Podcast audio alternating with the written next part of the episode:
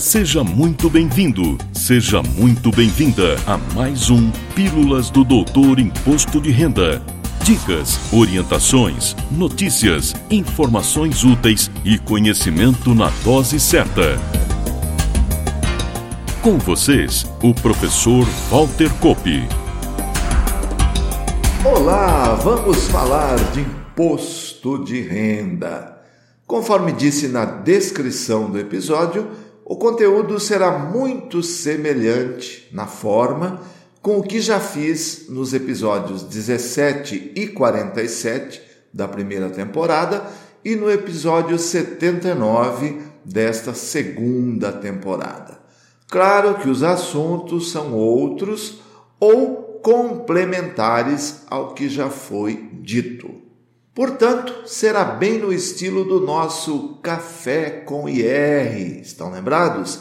Que faço com os queridos parceiros da Continuous e Conferir Online, e que estará de volta no início de março de 2023, ou seja, será no estilo perguntas e respostas.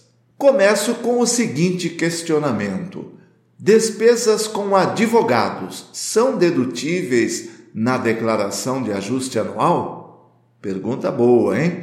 Antes de responder, lembro que, independentemente da forma de tributação escolhida, opção pelo desconto simplificado, antigo modelo simplificado, ou opção pelas deduções legais, antigo modelo completo, todos os pagamentos efetuados às pessoas físicas devem ser informados, ainda que não se constituam em deduções ou mesmo a dedução não venha a ser utilizada.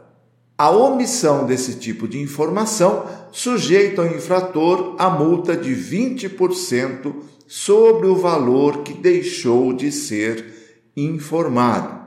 Essa previsão de multa, que é lançada pela Receita no Código 3738, está no Decreto-Lei 2396, lá de 21 de dezembro de 87, artigo 13, parágrafo 1, a linha B e parágrafo 2. Depois de toda essa ressalva, minha resposta é não. Despesas com advogados não são dedutíveis. Por isso que a informação do valor obrigatória, como disse há pouco, para o favorecido pessoa física não reduz a base de cálculo do imposto. Mas atenção agora.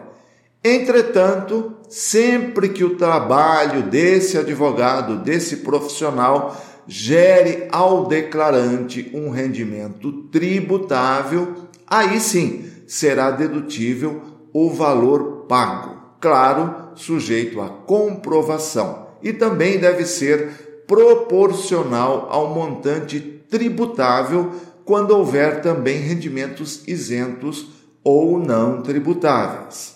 Além da informação pelo total na ficha de pagamentos efetuados, o valor proporcional dos honorários, se for o caso, deverá ser deduzido diretamente do rendimento tributável antes de informá-lo na declaração. Você lança pelo valor líquido.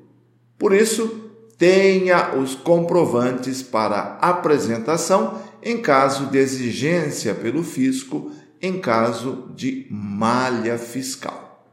A próxima pergunta é bem interessante. Aposentado com mais de 65 anos, que além da aposentadoria oficial, também recebe uma previdência complementar, tipo PGBL, por exemplo. Faz jus à isenção equivalente à primeira faixa da tabela? Primeiro explico que isenção é essa. Trata-se da isenção a valores de hoje de R$ 1.903,98, exatamente a primeira faixa da tabela em cada mês, mais o 13º salário, ou seja, 13 vezes R$ 1.903 3.903,98, que dá R$ 24.751,74. Cada CPF, conforme a renda de aposentadoria que recebe, faz jus a, no máximo, esse valor, ainda que receba de mais de uma fonte pagadora, tenha mais de uma aposentadoria. Para responder adequadamente ao que foi perguntado, uso um exemplo numérico, apenas para fins didáticos. Imaginemos que o contribuinte receba do INSS mil reais por mês, totalizando com o 13 terceiro salário 13 mil reais no ano. Esse valor está abaixo dos 1.903,98 mensais e, portanto, todo o valor recebido do INSS no nosso exemplo estará isento. Nesse nosso exemplo, vamos imaginar que o contribuinte recebe também uma previdência complementar de 5 mil reais mensais. Como o limite de isenção ainda não foi atingido, deverá ser lançado como isento o que falta, que são R$ 11.751,74, tributando-se o restante recebido da Previdência Complementar.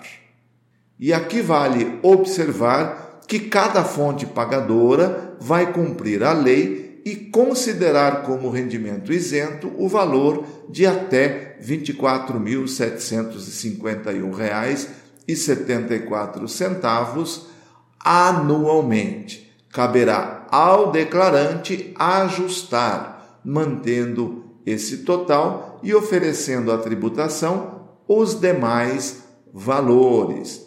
Importante, o valor relativo ao 13º salário, a partir da segunda fonte, continua isento por se tratar de um rendimento sujeito à tributação exclusiva na fonte.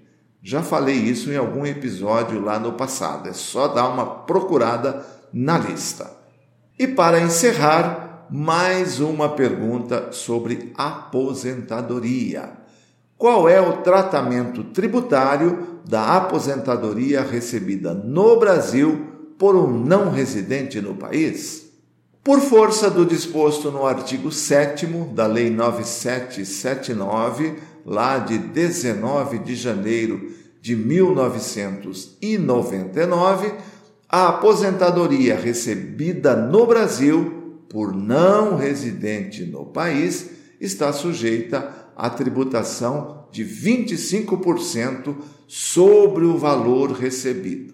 Mesma tributação que é aplicada aos rendimentos do trabalho recebidos no Brasil por não residente no país, ainda que tais valores aqui permaneçam, que não sejam enviados para o exterior. Este tema está sendo julgado pelo STF, que já o declarou de repercussão geral, ou seja, saindo a decisão vale para todos.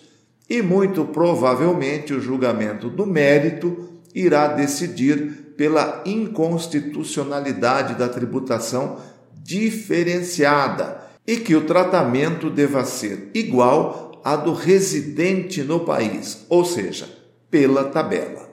Também existe um projeto de lei tramitando na Câmara dos Deputados propondo o mesmo tratamento dado ao residente no país, ou seja, pela tabela. E já que respondi a algumas perguntas no episódio de hoje, dando continuidade à divulgação das novidades da Doutor Imposto de Renda para 2023, anuncio o lançamento para o próximo mês de fevereiro de 2023 do serviço Doutor IR On. Sim, o plantão fiscal voltou. Ainda estamos definindo a plataforma e alguns outros detalhes, mas posso adiantar que, inicialmente, será voltada ao público em geral, não aos escritórios e profissionais da contabilidade. Será semanal, online e ao vivo, respondendo de pronto todas as suas dúvidas. E o melhor, com um investimento mensal bastante baixo. Creio que algo em torno de dois cafezinhos. Vai valer muito a pena. Se inscreva em nosso canal no YouTube, siga todas as nossas redes sociais para ficarem sabendo maiores detalhes. O que posso garantir é que o plantão fiscal voltou. Aguardem! E por hoje é só. Espero que tenha gostado do episódio e prometo voltar na próxima semana com mais um tema relevante. Valeu! Na próxima semana tem mais Pílulas do Doutor Imposto de Renda. Obrigado por ter ficado conosco. Espalhe a novidade aos amigos. Mande suas sugestões de pauta, seus elogios e suas críticas para pílulas.doutorir.com. Até lá!